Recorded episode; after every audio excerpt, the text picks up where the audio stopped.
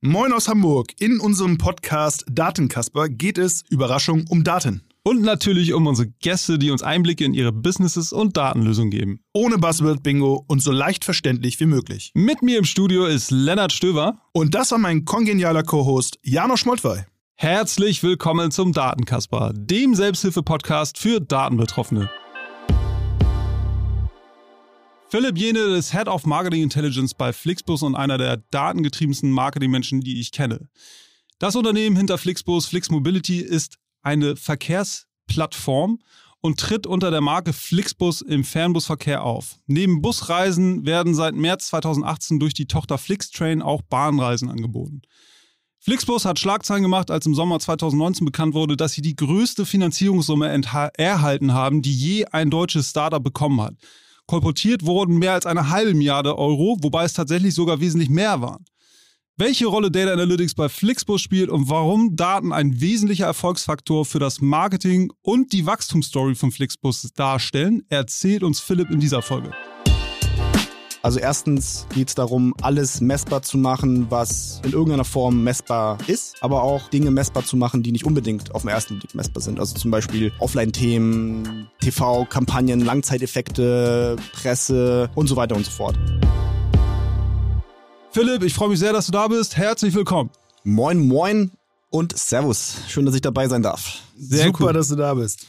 Bist du ein Datenkasper oder ein Business-Kasper? Unsere Standardfrage. Ja, äh, habe ich überhaupt nicht erwartet, die Frage. Ähm, ich würde sagen, ich bin ein Business-Kasper mit Datenbrille.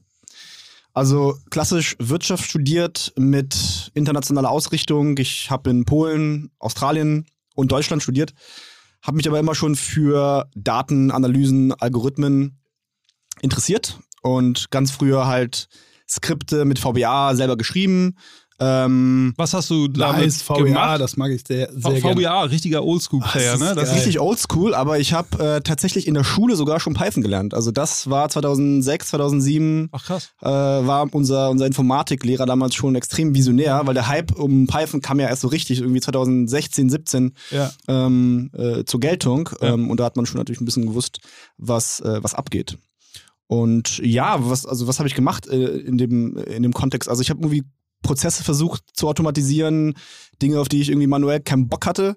Also ich weiß noch, in meinem ersten Praktikum musste ich irgendwie langjährige, äh, lang, äh, langjährige sag ich schon, äh, ähm, aufwendige Reports äh, zusammenstellen, manuell natürlich. Und das hatte ich überhaupt, darauf hatte ich überhaupt keine Lust. Das klingt ähm, nach VBA dann, oder? Und das war dann sozusagen so ein, so ein erstes riesiges VBA-Projekt, ähm, was ich gemacht habe und äh, später dann auch Themen mit Python dann automatisiert, wenn es um große Datenverarbeitung ging, auch mit R äh, halt äh, Cross-Section-Regressionen gemacht, also irgendwie herauszufinden, ähm, wie wirkt sich NPS auf Umsatz aus. Das war alles noch. NPS?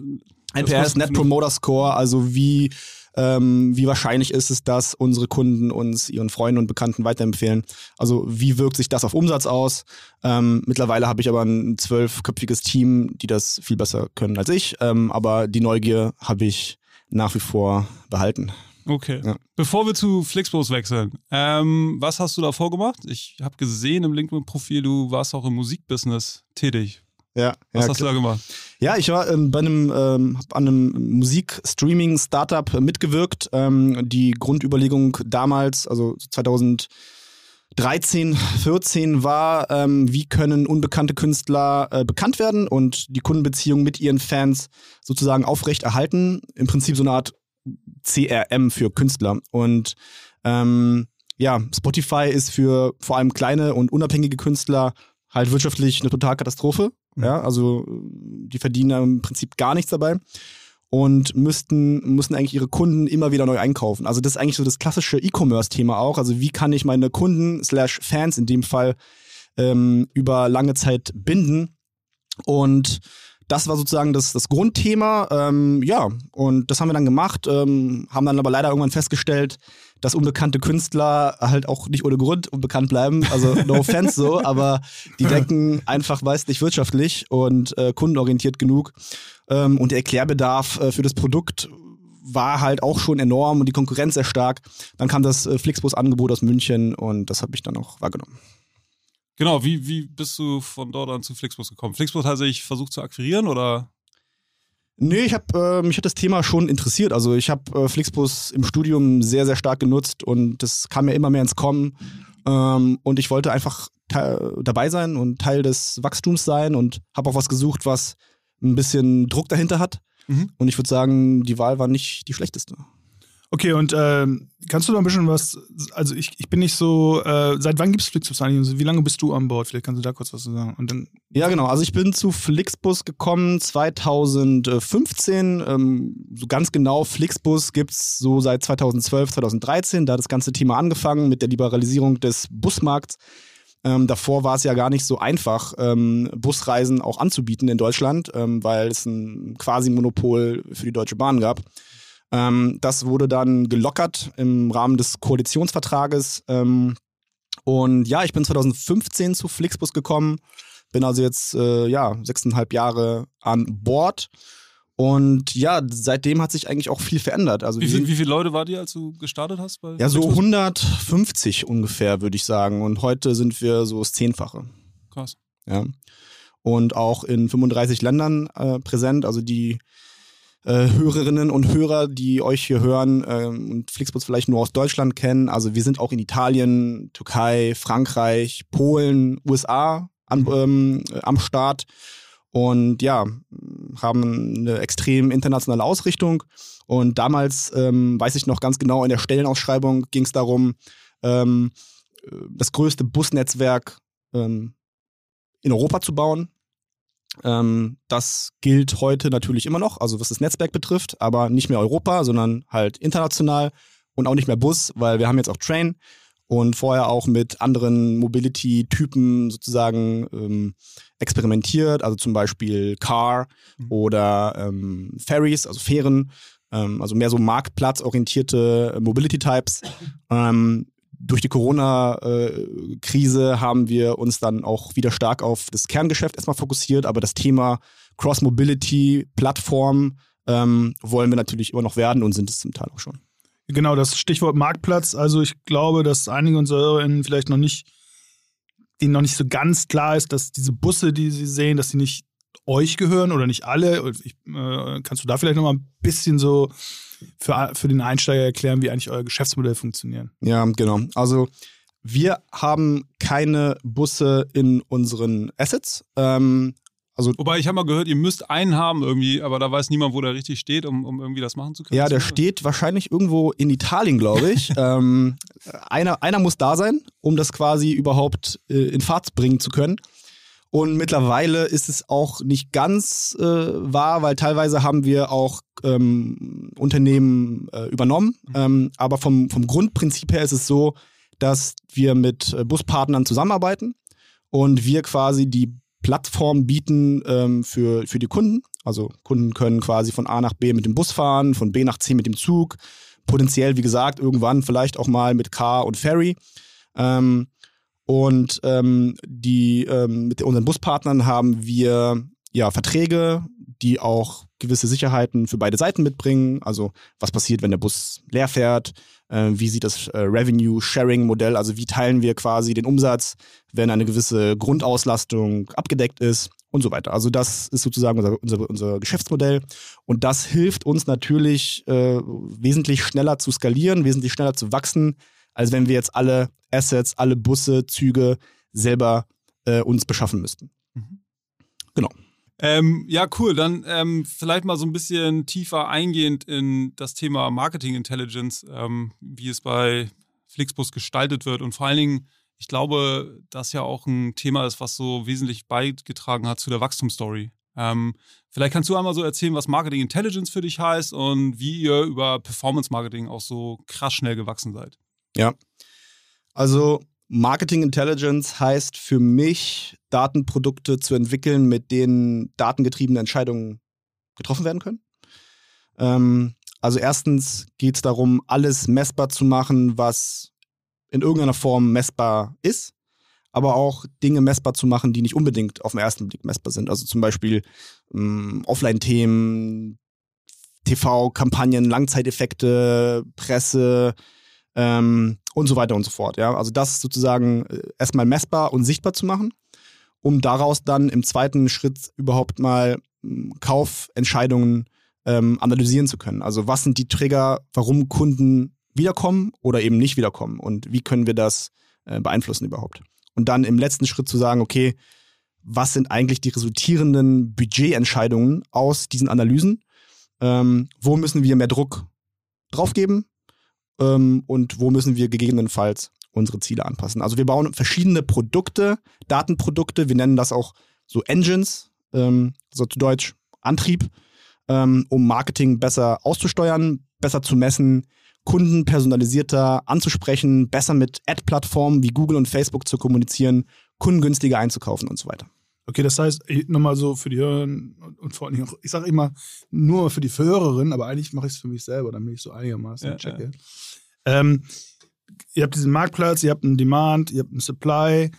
Äh, welche Daten sind denn eigentlich Basis für, deine, für diese Data Engines, die ihr baut? Also was was für Daten äh, existieren eigentlich oder welche Daten sind für euch von besonderem Interesse? Ist es der Ticketverkauf oder ist es, wie die Leute auf die Plattform kommen? Was sind da so die, die wesentlichen Datentöpfe, die ihr äh, anzapft für eure Engines? Also ich würde sagen, es gibt verschiedene Zeitpunkte, zu denen man Daten akquiriert. Ja? Also einerseits versuchen wir so viele Daten wie möglich aus den Performance-Kanälen äh, herauszufiltern, mhm. die wir dann für unsere ja, Engines, unsere Daten-Tech-Produkte verwenden. Also das können beispielsweise unsere ähm, äh, Keywords sein, die wir aus dem, aus dem Bidding äh, bekommen. Oder das können auch ähm, CPAs sein, also Cost per Action. Wie viel zahlen wir denn überhaupt für Klicks oder, oder überhaupt die Akquisition unserer Kunden? Ähm, diese Daten verwenden wir dann auch weiterhin, also weitergehend in unseren äh, Engines, zum Beispiel für ähm, das, ähm, das Bilden von Kundenprofilen. Also wir, äh, wir versuchen alle Daten, die wir irgendwo über den Kunden bekommen, in Kundenprofilen, natürlich in äh, DSGVO-konformer Art und Weise. Selbstverständlich. Äh, selbstverständlich natürlich zu, äh, zu aggregieren und daraus quasi entsprechende Profile zu bauen, mit denen wir dann weiterarbeiten können. Wir können dann beispielsweise sagen, okay, ähm, was ist eigentlich der essentielle, ähm, was sind eigentlich die essentiellen Inhalte, die wir unseren äh, Kunden oder potenziellen Kunden vermitteln wollen? Also wie können wir beispielsweise unsere äh, E-Mail-Journeys ausspielen? Zu welchem Zeitpunkt? Was sind eigentlich die präferierten Reiseziele dieser Kunden? Wie können wir das vorhersagen, wenn wir es nicht wissen? Ähm, und ähm, wie können wir beispielsweise auch unsere Gutscheinstrategie ähm, fahren? Also ich habe vorhin im Vorgespräch auch zum, zum Janosch gesagt, viele Unternehmen fahren eigentlich den, den Gutschein, eine Gutscheinstrategie, die auf äh, loyale Kunden setzt. Also je loyaler die Kunden sind, desto mehr Gutscheine spiele ich aus. Wir fahren eigentlich den Ansatz, das genau umgekehrt zu machen und zu sagen, okay, wenn die Churn-Wahrscheinlichkeit, also die Wahrscheinlichkeit, dass ein Kunde nicht mehr Kunde ist, also Abwanderungswahrscheinlichkeit höher wird, dann äh, würden wir eigentlich sagen, macht es Sinn, da eher einen Trigger zu setzen. Testet ihr sowas auch? Also wenn ihr das äh, einsetzt? Ja, absolut. Funktioniert das? Also ja, gute Frage, absolut. Also das haben wir uns, äh, hat mich immer interessiert, ob das überhaupt funktioniert, was wir da machen, ob das überhaupt einen inkrementellen Wert äh, liefert. Und das testen wir, das können wir mit unseren eigenen Daten, mit unseren eigenen CRM-Daten sehr gut machen, weil wir das aussteuern können. Also wir können sagen, wir nehmen uns eine Testgruppe, eine Kontrollgruppe, lassen die gegeneinander laufen und schauen uns dann an, was äh, ist der inkrementelle Wert von denjenigen, denjenigen, die das bekommen haben, versus denjenigen, die es nicht bekommen haben. Und äh, der Wert ist messbar und auch sichtbar. Okay, also was ich, was ich verstehe, ist dieses Thema CRM. Das heißt, ja, ihr könnt aus den Daten sehen, Lennart fährt jedes Wochenende äh, von Hamburg nach München und dann, warum solltet ihr mir dann nochmal einen Gutschein schicken? Weil Absolut, ihr genau. sowieso wisst, dass ich das ja. mache.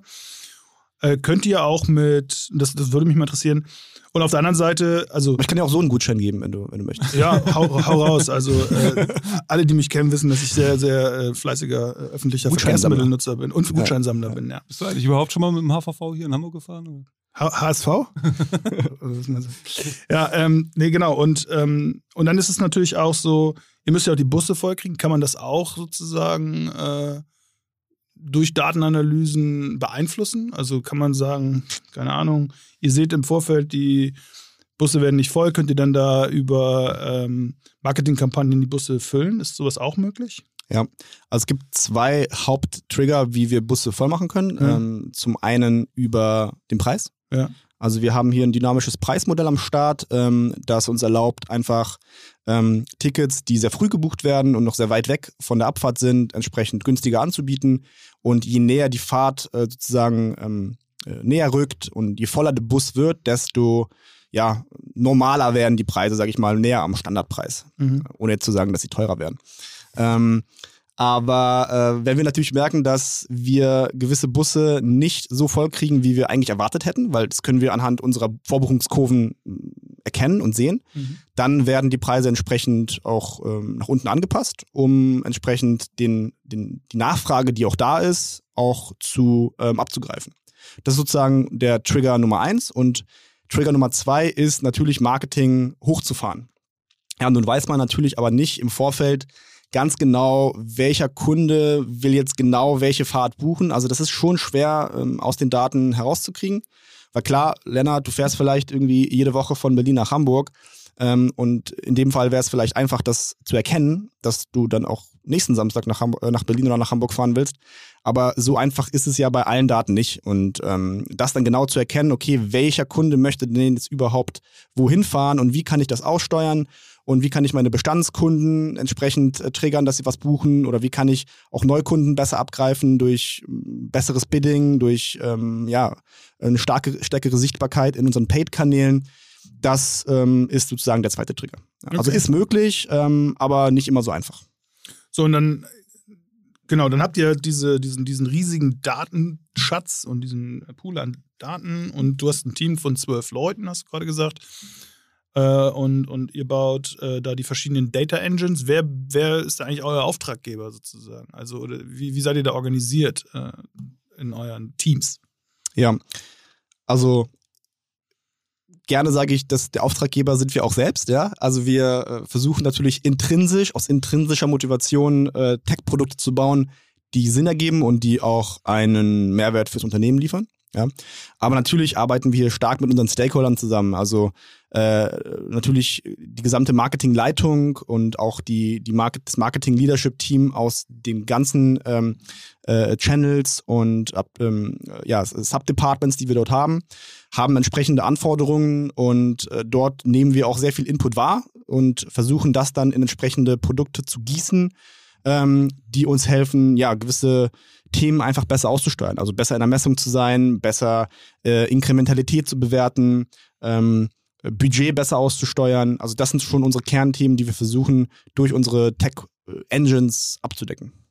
Wenn du sagst, genau, und so Produkte für, für interne Stakeholder ist dann, wie, wie delivert ihr so ein Produkt? Gehe ich dann auf die interne äh, Analytics-Website und dann sind da verschiedene Produkte oder wie muss ich mir das vorstellen? Oder wie ist generell so euer Tech-Stack in dem Kontext aufgebaut? Vielleicht kannst du auch ein, zwei Worte zu sagen. Ja, also um mal vielleicht so ein Beispiel zu geben, was, was meine ich eigentlich mit Tech-Produkt oder Engine? Ähm, wir haben zum Beispiel eine Customer äh, Prediction Engine. Dort versuchen wir den Customer Lifetime Value, also den Kundenwert, den ein Kunde über die Lebenszeit wahrscheinlich generieren wird, vorherzusagen auf Kundenebene.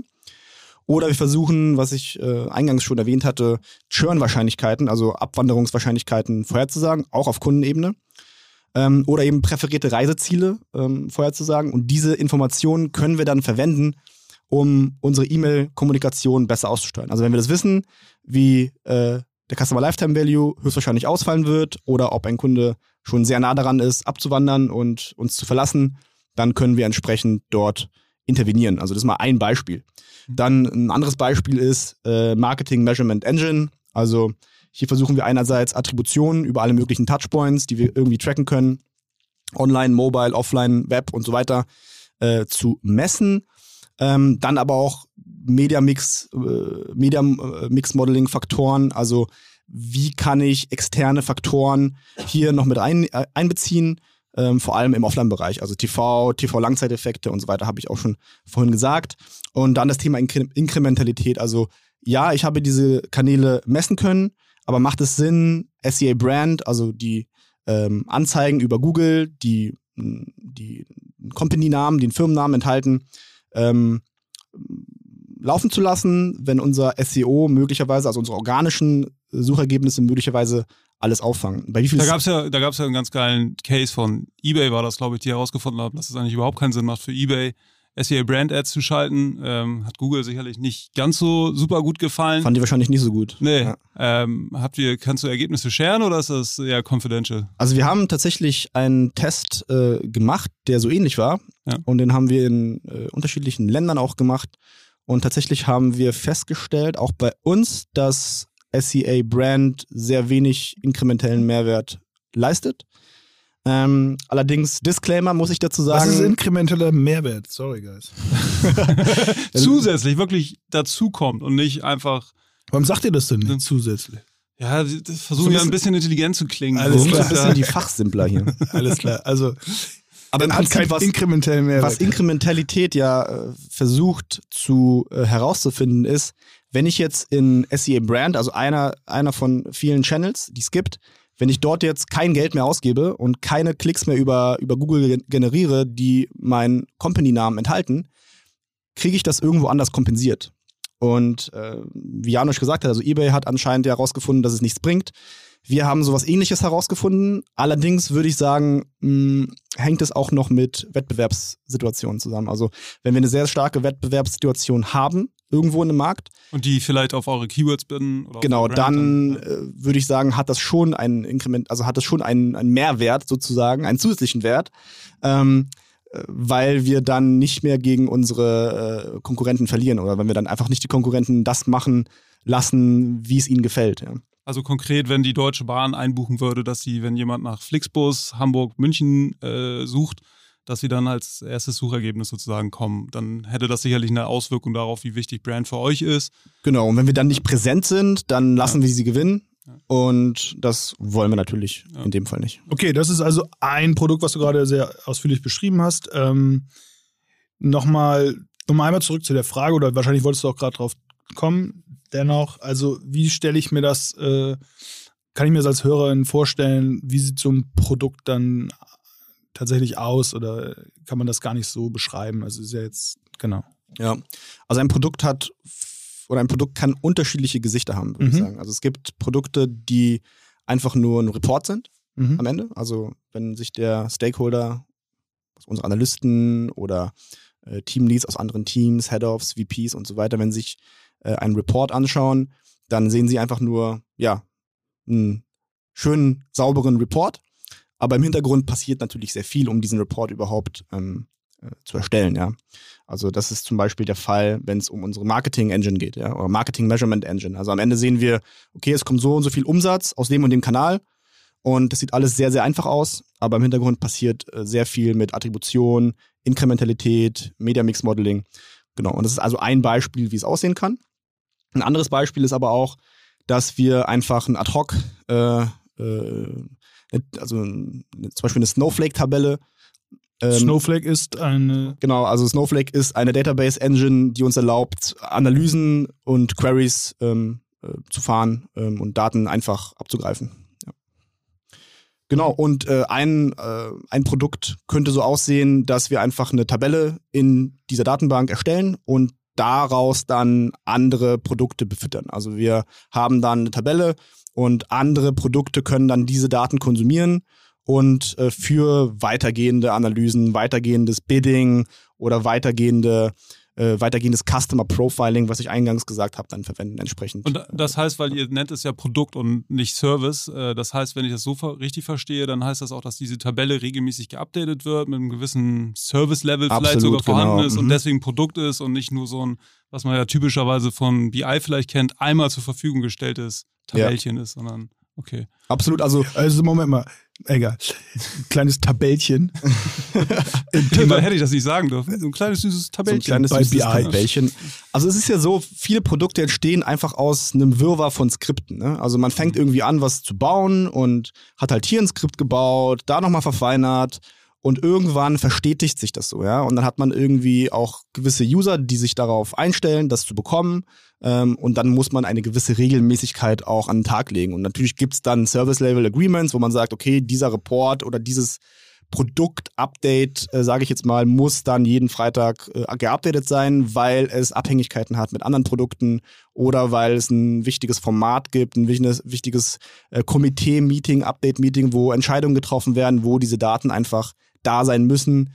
Ähm, sonst äh, ja, bringt uns das alles gar nichts, wenn wir das zu spät liefern. Lennart hatte eben schon so ein bisschen nach Tech-Stack gefragt. Kannst du dazu noch ein bisschen was sagen? Snowflake habe ich jetzt schon äh, rausgeextrahiert. Genau. genau, ja.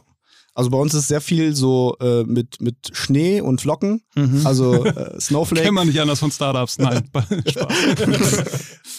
also genau, Snowflake ist halt äh, Database und Database Engine. Damit machen wir relativ viel, halt Daten abfragen, Analysen fahren, die mit SQL abgedeckt werden können, Tabellen speichern, Reporting. Unsere Reporting Engine basiert zu einem großen Teil auf Snowflake.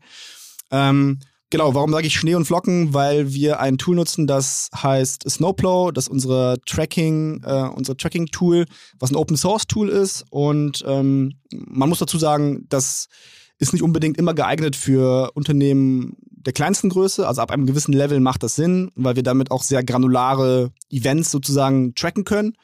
Ähm, aber man muss sagen, das braucht auch schon entsprechende Engineering Power dahinter. Also man braucht auch schon ein kleines Team, das sich nur darum kümmert, äh, diese, diese Tracking-Daten abzufangen. Also ist das sowas, sorry, wenn ich jetzt wieder als so Halbleihe oder Vollleihe, muss man ja sagen. Zumindest so tust. Als ja, ja, genau. Also das ist so, äh, danke, das ist ähm, so wie Google Analytics oder wie? Genau, genau, so wie äh, Google ja. Analytics. Warum nutzt du ja nicht Google Analytics? Nein, Quatsch. also ich kann es dir beantworten, wenn du willst.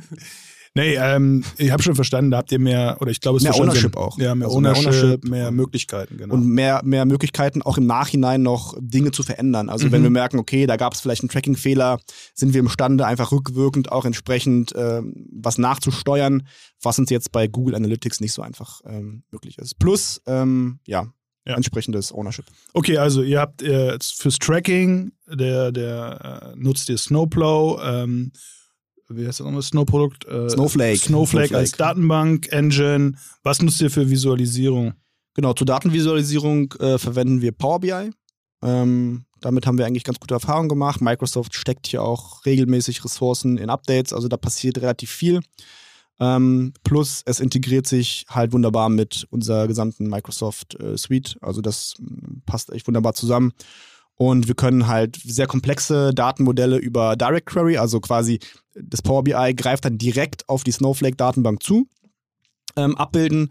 Oder es gibt so einen, einen, sogenannten Direct Import, also dann werden sozusagen die Daten vorgeladen ins Power BI und sind dann entsprechend, sag mal, laienhaft ausgedrückt auch offline verfügbar. Gut. Ja. Mhm. Genau. Und ansonsten arbeiten wir viel mit Python und mit R. Ähm, das, was halt irgendwie gerade notwendig ist. Also wir gehen da auch sehr agnostisch dran. Also je nachdem, welche Packages gerade in R oder in Python besser zur Verfügung stehen, das benutzen wir dann und machen das entweder lokal, wenn es ad hoc ist, oder packen das skaliert in, in Amazon Web Services hinein und lassen es quasi in der, in der Cloud laufen. Genau, ja. Klingt ja für so ein Zwölf-Mann-Team nach jede Menge Arbeit. Jede Menge Arbeit, äh, aber auch sehr viel Spaß dabei. Wie, wie habt ihr das so aufgeteilt zwischen Data Engineering, Data Analytics und, und äh, Data Science? Data oder? Science, genau. Ja. Also im Marketing Intelligence Team, was eines von vielen Tech-Teams im Unternehmen ist. Also wir haben halt so einen dezentralen Ansatz, äh, was Tech-Teams angeht. Haben relativ früh angefangen, eben so hybride Teams zu bauen. Mhm. Also quasi das ähm, ähm, Heißt das also, es, es, es, gibt keine zentrale Data Science oder Data Engineering oder?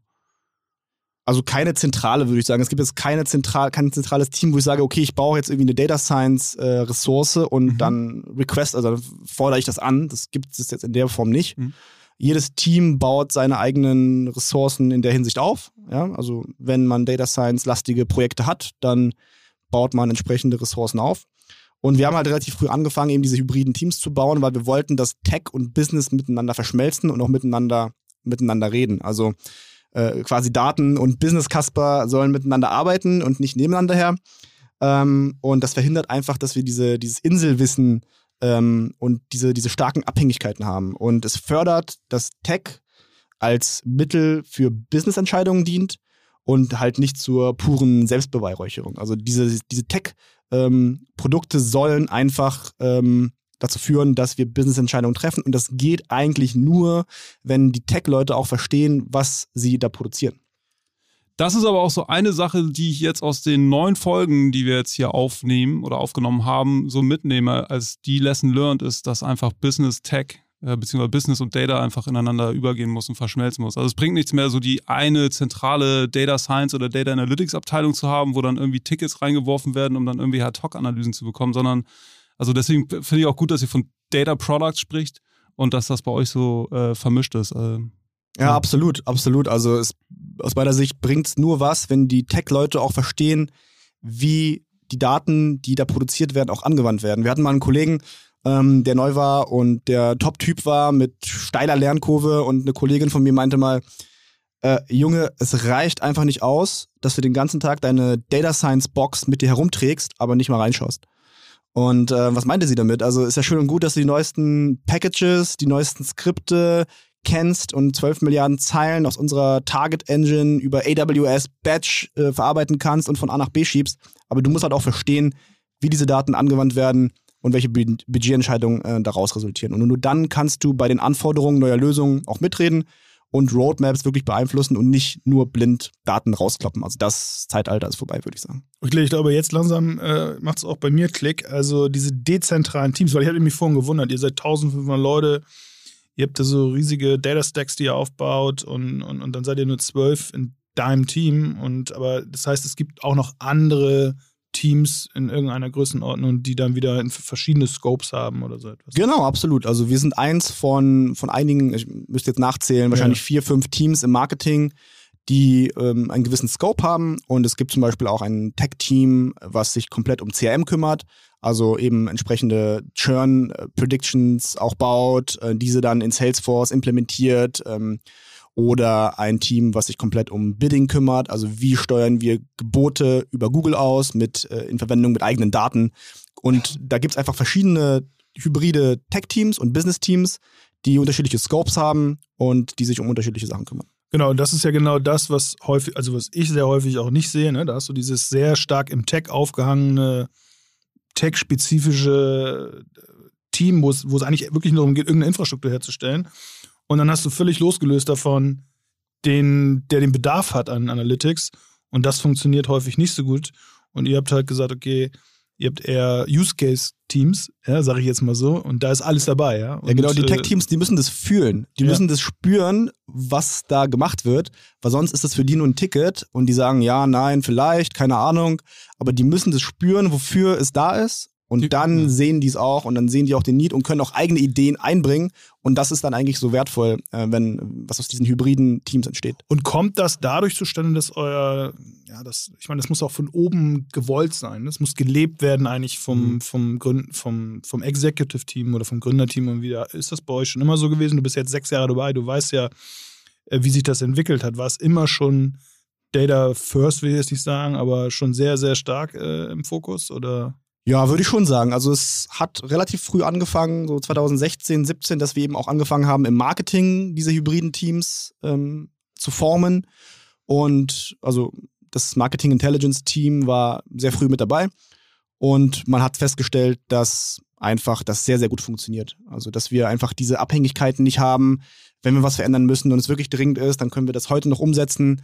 Ähm, und ja, das heißt das auch, dass ihr parallel so teilweise redundante Stacks habt? Also, die, sag mal, ihr nutzt jetzt Snowflake, Snowplow und alles, was mit Snow anfängt. Ja? genau, Frozen. Ja. Frozen, genau. Frozen so. Universe. Ja. Und andere sagen, ja, aber gut, ich, ich finde das nicht so cool, ich möchte, ich kenne mich besser aus. Oder meine, in meinem Team, die Engineers kennen sich besser aus mit anderen Tools? Ist das so? Oder habt ihr da also quasi gar keine Vorgaben? Könnt ihr da einen bunten Haufen Tech-Stack bauen? so ein Paradies für alle Leute. Ja. Also ganz, ganz Freestyle ist es nicht. Außer für den CFO ist das ein Paradies. ja, richtig. Ja, der muss dann die ganzen Rechnungen bezahlen. Ja, gut, wenn er uns kauft, ist ja alles billig. Ne? Also ich würde sagen, es ist, ähm, es ist nicht mehr ganz so Freestyle, wie es mal war. Mhm. Also je größer man wird, desto mehr denkt man auch über Foundation nach. Also was sind quasi Tools und Daten, die alle nutzen sollten, wo es auch eine Einheitlichkeit geben muss. Also beispielsweise Snowplow ist unser Haupt-Tracking-Tool und es wird auch nicht passieren, dass es irgendein anderes Tracking-Tool gibt ähm, on top. Also entweder es nutzen alle das oder man challenged Snowplow als, äh, ähm, als Tool und dann wird irgendwas anderes eingekauft oder was anderes implementiert. Mhm. Also das passiert nicht, aber wir sind natürlich schon agnostisch, was generell Modell, also zum Beispiel Packages angeht oder wenn jemand lieber mit, mit R arbeitet ähm, oder mit Python. Ähm, da sind wir relativ agnostisch, aber es gibt einfach gewisse Themen, wo es einfach keinen Sinn macht, dass jetzt jemand seinen, seinen eigenen Willen durchsetzt. Also zum Beispiel, was unser Reporting-Tool oder Datenvisualisierungstool angeht, Power BI, da würde es jetzt wahrscheinlich wenig Sinn machen, wenn ich jetzt sage, Tableau gefällt mir irgendwie besser, nutze ich mhm. das, weil dann kann ich das nicht scheren mit den Leuten, dann kann ich, gibt es keinen Support aus anderen Teams dafür. Also wir haben auch ein BI-Team, was sich darum kümmert, dass entsprechende Pipelines auch ähm, mit Service Level Agreement auch ähm, gewährleistet sind, dann habe ich einfach keinen Support dafür und muss einfach meinen eigenen Weg gehen und das kann ich im Zweifel nicht verkaufen. Also kann ich nur verkaufen, wenn es gut läuft. Wenn es mal nicht gut läuft, dann kriege ich auf den Deckel. Verstanden. Ähm, sagen wir mal ganz kurz zur, zur Budget-Engine. Äh, das würde mich nochmal interessieren. So, wie ist bei euch so der Planungszyklus und auch äh, Prozess? Ähm, wir hatten im Vorabgespräch so ein bisschen darüber gesprochen, dass ihr auch so Top-Down-Vorgaben natürlich ganz gut validieren könnt auf Basis historischer Daten. Ähm, ich glaube, das ist nochmal ein ganz gutes, praktikables äh, Beispiel, so wie der Prozess da vonstatten geht. Ja, absolut. Also wir haben halt, ähm, einer von unseren äh, Tech-Produkten ist halt so eine Validierungs- Machbarkeits-Engine. Mhm. Und wenn man sich halt anschaut, ähm, wie setzt sich ein Unternehmen zu Beginn des Daseins seine Ziele, meistens passiert das top-down, also wird von der Geschäftsführung vorgegeben. Und das ist alles sehr high-level, global oder auf Länder, wenn überhaupt, in monatlichen Scheiben. Meistens alles sehr manuell und eher aus dem Bauchgefühl. Und wenn eine Firma sich weiterentwickelt und immer datengetriebener wird, müssen solche wichtigen Entscheidungen wie Ziele und Budgets auch datengetrieben und bottom-up berechnet werden, also quasi aus dem Team heraus. Und nun muss, muss man wissen, kommt Flixbus stark aus der Supply-Ecke. Also unser Geschäftsmodell ist halt sehr stark an Buspartner ähm, angelehnt. Und äh, da haben wir früher immer sehr stark, äh, stark drauf geschaut, welche Linien können unsere Buspartner fahren und nicht unbedingt primär, welche Relationen oder Reiseziele wollen unsere Kunden buchen. Also jedenfalls nicht in dieser Granularität. Man wusste es zwar ungefähr, aber nicht, wie viel Nachfrage denn nun wirklich da ist und ob es beispielsweise Sinn macht, zehnmal täglich oder nur dreimal täglich zu fahren. Nun, heute ist es anders. Wir validieren unser Netz mit Demand-Daten, also mit nachfrageorientierten Daten, zum Beispiel von Google oder aus anderen Quellen. Also beispielsweise dann über Keyword-Analyse, dass ihr ja, sieht, genau. wie häufig Hamburg nach München gesucht wird. Äh, okay. Ganz genau so ist es, ja. Mhm. Genau. Und dann nehmen wir auch historische Daten äh, zu Hilfe. Und äh, gleichzeitig will natürlich das Unternehmen auch nicht nur das als Ziel setzen, was sowieso nachgefragt wird, sondern man versucht ja auch ambitionierte Ziele zu setzen. Ähm, und nun will man natürlich auch nicht völlige Luftschlossziele bauen, die niemandem was bringen. Ja, am Ende sind halt Team, Investoren, Geschäftsführung enttäuscht.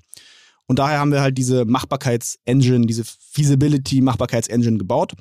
Und ganz konkret, was wir uns hier anschauen, ist sozusagen, ob der sogenannte Topline-Umsatz, also die in mehreren Zyklen bereits vorbesprochenen Umsatzziele realistisch sind und mit der erwarteten Kohortenentwicklung, also mit, ähm, vielleicht kann ich gleich nochmal erklären, was Kohorten sind, ähm, einen vernünftigen Marketingbudget halt zu erreichen sind. Also was sind Kohorten? Kohorten sind äh, unsere Kunden, die wir bereits akquiriert haben aus der Vergangenheit. Dort schauen wir uns an, wie erwarten wir sozusagen diese Entwicklung dieser Kohorten.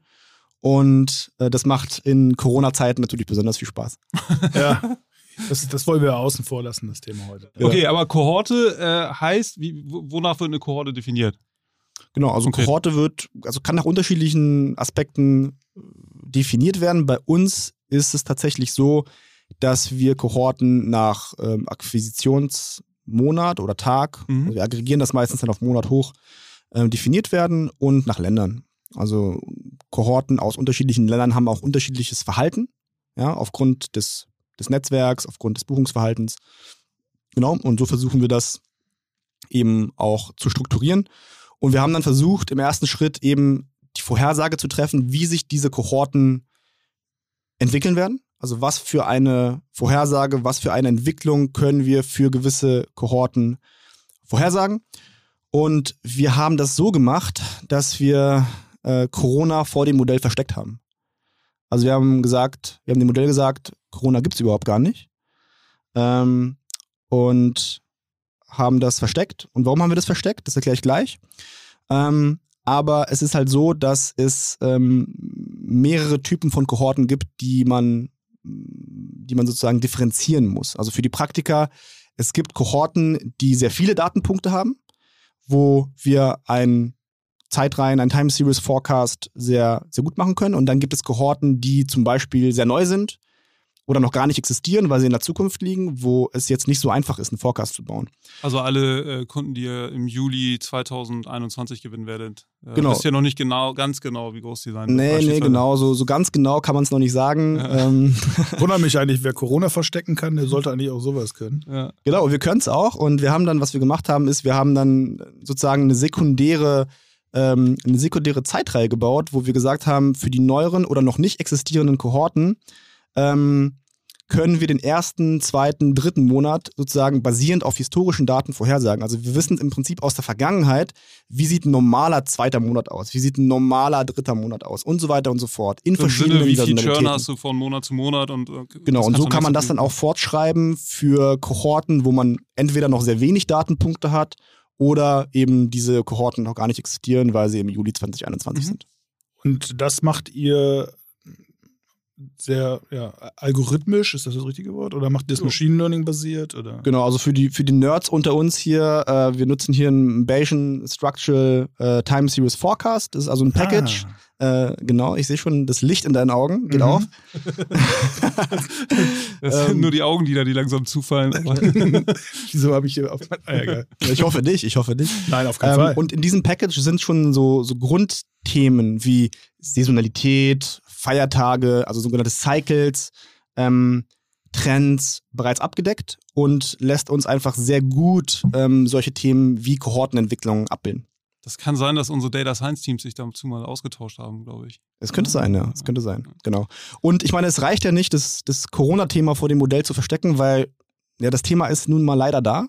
Und es hilft ja nicht, die Augen davor zu verschließen. Genau, und deswegen haben wir quasi einen zweiten Schritt eingebaut, indem wir uns anschauen, wie verhalten sich eigentlich Kohorten ähm, bei entsprechend kleinerem Netz? Also, wenn das Netz kleiner ist als normalerweise. Was heißt denn Netz in diesem Zusammenhang?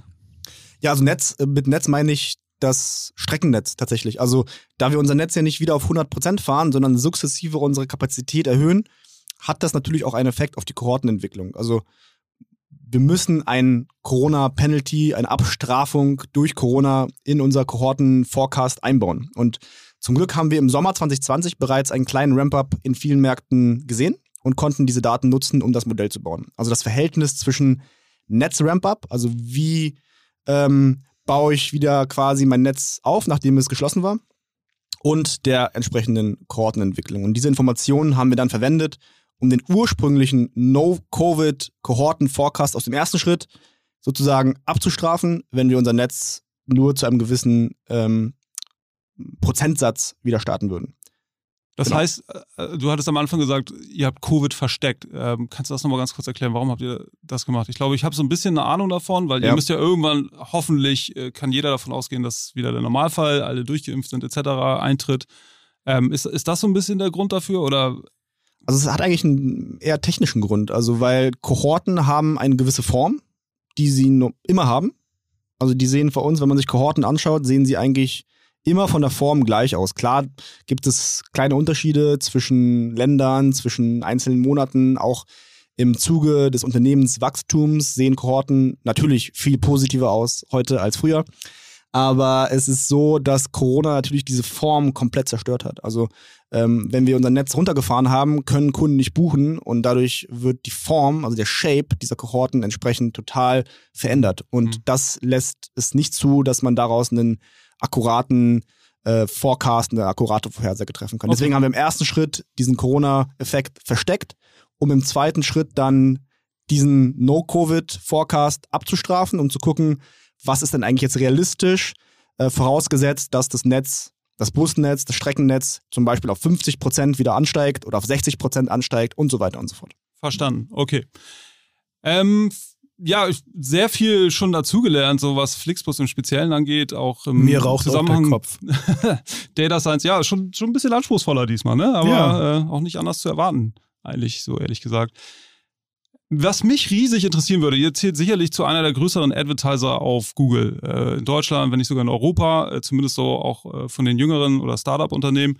Wie seht ihr eigentlich so als Advertiser oder aus Advertiser-Sicht so die Rolle von, von Google so als Mega-Plattform und auch gerade so, wie sie mit ihrer Macht gegenüber Brands wie euch umgehen? Ja, also, also Stichwort, äh, weiß nicht, Cookie, Third-Party-Cookie ja. killen, äh, alles, was dir dazu so einfällt, würde mich einfach mal so generell interessieren. Willst du wirklich alles wissen, Janusz? nee, dann sitzen wir morgen noch, aber so, so die, das, was, wo du den größten Pain hast. Ja. Also ich würde sagen, es gibt ein Ungleichgewicht zwischen wie geben, wo geben Advertiser ihr Geld aus und wo ähm, verbringen User ihre Zeit. Und äh, ich habe mal gelesen, dass eigentlich 70 Prozent des Spends über Google, Facebook und Amazon ähm, ausgegeben werden, während eigentlich die User zu, glaube 65 Prozent oder so ähm, im sogenannten Open Web surfen, also in Web und Apps, die nicht zu Google, Facebook und Amazon gehören. Auf dem Chrome-Browser, aber dann Ja, natürlich auf dem, genau, auf dem Chrome-Browser. Ja. Und das, das führt uns eigentlich zum Problem, was ich sehe, also dass, dass Google hier natürlich krass seine Macht ausspielt. Ne? Also die haben jetzt äh, angekündigt, dass sie äh, auf Third-Party-Cookie-Support verzichten wollen und gleichzeitig auch weg vom User-Based Tracking gehen, also nicht mehr den einzelnen User zu tracken, sondern in sogenannten Flocks, also Federated Learning of Cohorts, wenn ich jetzt richtig in Erinnerung habe. Und das führt einfach dazu, dass sozusagen Third-Party-Publisher, also alles, was irgendwie außerhalb von Google und Facebook passiert, ähm, benachteiligt werden, was, was, was Audience, Targeting, äh, Orchestrierung und so weiter angeht. Zwar sagt Google, dass sie mit ihrer Google Marketing Plattform auch Orchestrierung zulassen. Also ich bin in der Lage, dass ich sage, ich werbe auf Google, auf YouTube und kann das orchestrieren mit ähm, sozusagen Third-Party-Publishern wie Spiegel Online, Tabula, Outbrain und so weiter. Aber was ich natürlich nicht machen kann, und das geht auch heute schon nicht, ist, dass ich ähm, über diese Wall, ähm, diese, diese großen Anbieter, sogenannte Walled Gardens, also mit hohen Mauern versehene Gärten, ähm, einfach nicht orchestrieren kann. Also ich kann nicht sagen, ich möchte ähm, bei YouTube was ausspielen und dann möchte ich die gleichen User vielleicht über Amazon oder über ähm, Facebook retargeten, retargeten, das geht aktuell nicht. Und da sehe ich schon ein großes Problem, dass dort einfach diese Walls Gardens, diese großen ähm, getrennten Ökosysteme einfach für sich bestehen und entsprechenden Zugang ähm, verweigern. Mhm. Okay, also ist klar. Ich muss jetzt mal hier die Flughöhe wieder ein bisschen runterholen, ja. Und äh, dafür war, bist du ja da. Lenny. Dafür bin ich ja da, genau. Das war absolut äh, aufschlussreich und, und echt spannend und, und sehr contentreich, finde ich, finde ich gut. Und auch wirklich mal ähm, vielen Dank dafür, Philipp. Ein, ein, sehr, sehr, sehr, sehr tiefer und Experteneinsicht in Flixbus, finde ich, ist eine Perle, meiner Meinung nach. Ähm, du bist zu nett zu mir. Gerne. ähm, jetzt nochmal eine etwas, etwas, so also eine Frage, die wir immer zum Ende machen. Ähm, was war der größte Fehler, den, den ihr bei Flixbus oder du, den du persönlich irgendwo in einer anderen Rolle persönlich interessiert mich viel oder uns in viel Bezug mehr. auf Daten äh, mal gemacht hast? Kannst du uns da was zu sagen und äh, unsere Hörerinnen davor befahren, denselben Fehler zu tun? Ja, also wir machen natürlich keine Fehler, ne? Absolut. Ja, wir oder, nicht. Wir Podcast, nicht, wollte ich Podcast Ende. oder wir sind zumindest sehr gut im Verstecken dieser Fehler. Aber also Im ich Verstecken seid ihr insgesamt ganz gut, habe ich den Eindruck. Ne? Covid verstecken, COVID Fehler verstecken. Alles, alles, wird versteckt und vertuscht. Nein, nein. Also, sorry, jetzt kannst du auch antworten. Sorry. Alles gut. Ähm, also ja, ist eine sehr gute Frage. Also was der größte Fehler im, im, mit Daten ist. Also ich würde sagen, extrem interessant ist eigentlich, was der größte Fehler mit Daten sein könnte. Und, ähm, und das ist, dass wir manche Kanäle im Marketing höchstwahrscheinlich überbewerten und manche unterbewerten. Ähm, vor allem was den Marketing-Spend angeht.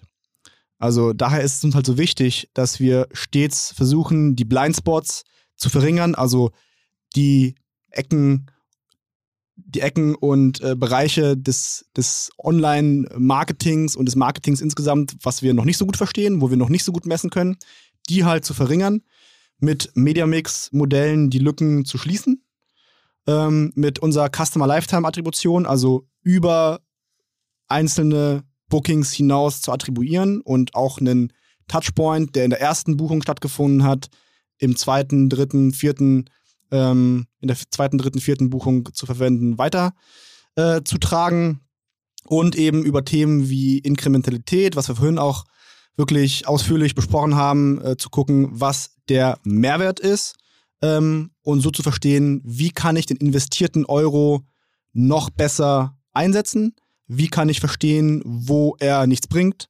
Und wie kann ich zu einem noch besseren, äh, noch zu einer besseren Marketing-Budget-Verteilung äh, kommen. Also das sind eigentlich so, würde ich sagen, unser Fehler, den wir wahrscheinlich aktuell machen, aber wir versuchen ja immer besser zu werden und Huch, das weniger sein? falsch. Das kann doch gar nicht sein. Überhaupt nicht, ne? Aber wir versuchen halt Schritt für Schritt besser zu werden und äh, auch äh, ja entsprechend die, die Modelle zu optimieren, sodass wir weniger falsch ähm, dort liegen. Ich wollte gerade sagen, das ist ja eigentlich so ein allgemeiner Fehler, der euch jetzt eigentlich gar nicht mehr unterlaufen kann. So. Ähm, aber gu- gut, es äh, ist immer Potenzial für Verbesserung. Absolut. Und, ja. und jetzt mal ein richtiger Fuck-up? so ein richtiger Fucker. Ja, so ein richtiger Daten-Fuck-up? Oder Was, highly äh, confidential? das habe ich dich auch noch nie gefragt. Was war eigentlich dein größter Datenfuck-up? Das hat auch hier Free Now schon mal beantwortet. Äh, äh, der Kollege Thomas Zimmermann, der hat auch mal erzählt, ja, mit einem äh, bekannten Data Scientist zusammengearbeitet. Ich, äh, ich erinnere mich an den Fehler nicht mehr. Ich verdrängt. achso, achso. Aber einer meiner größten Fehler war, das war bei einem äh, großen E-Commerce-Unternehmen, bei dem ich gearbeitet habe. Äh, Otto, kann ich auch ruhig sagen. Äh, dort habt äh, das Standardprogramm, was wir eingesetzt haben, äh, SaaS heißt das. Ähm, wir haben immer gescored, welche Kataloge rausgeschickt werden sollen. Hauptkatalog, äh, weiß nicht, Babykatalog und sonst was. Und da hat man ähm, SaaS genutzt und das sagt standardmäßig, und das wusste ich nicht, sagt standardmäßig äh, die Regressionsanalyse dann voraus, dass jemand nicht kauft, also das Nullerereignis. Und äh, Ei, ei, dann ei, haben wir ei, alle schön durchgescored und auch schon die Kunden selektiert. Gott sei Dank ist das noch herausgekommen, bevor wir dann tatsächlich angefangen haben, Kataloge zu versenden. Aber seitdem weiß ich, dass SaaS, SAS, äh, da so ein klein, also für jeden, der mit SaaS, Makros zusammenarbeitet, ganz wichtiges Thema. Und ähm, ja, später ist dann äh, der Fehler auch nochmal passiert in einem anderen Umfang, aber Gott sei Dank nicht mir. Aber es wäre doch cool gewesen, wenn man eigentlich Marketing auf äh, Kanäle optimiert, die nicht funktionieren. Ja, auch, aber in dem Zusammenhang hat es, glaube ich, nicht so viele Leute verstanden. Ja, manchmal führen dir die größten Fehler zu, zu ganz neuen Erkenntnissen. Ähm, sehr philosophisch jetzt hier. Ja, äh, erstaunlich. gut, kommen mir wir das nicht vor, aber das müssen wir auf jeden Fall drin lassen. Okay, cool. Ja, ähm, jetzt hast du mich natürlich erwischt auf dem falschen Fuß für meine äh, kleine Zusammenfassung. Ja, Philipp, vielen Dank. Also es war wirklich ein tiefer Einblick in die Datenwelt von Flixbus, über Data Engines, über dezentrale äh, Teams haben wir geredet. Schnee spielt bei euch eine große Rolle, hauptsächlich technisch, denke ich mal. Und ähm, Corona könnt ihr auch verstecken. Also es war ein echt lustiger und umfangreicher Podcast. Dafür vielen, vielen Dank, Philipp. Und äh, ja, auf bald hoffe ich, dass du wieder mal in Hamburg zum nächsten Datenkasper äh, Kospo Kasper blub, blub. Dabei bist. Egal, ganz genau. Ja, Vielen sehr, Dank, sehr, Philipp. Sehr, sehr gerne. Äh, immer wieder gerne. Und ja, vielen Dank, dass ich dabei sein durfte. Das war wirklich ein außerordentlich spannendes und lustiges Erlebnis. Sehr cool. Danke dir. Danke dir. So, da ist sie auch schon wieder im Kasten. Das wird die neunte Datenkasper-Folge sein. Heute mit Philipp von Flixbus. War richtig gut. Wenn es euch gefallen hat oder ihr Feedback für uns habt, dann abonniert unseren Podcast auf allen gängigen Podcast-Plattformen oder guckt auch mal vorbei auf unserer Website www.datenkasper.ai. In Hamburg sagt man Tschüss, macht's gut, bis zum nächsten Mal.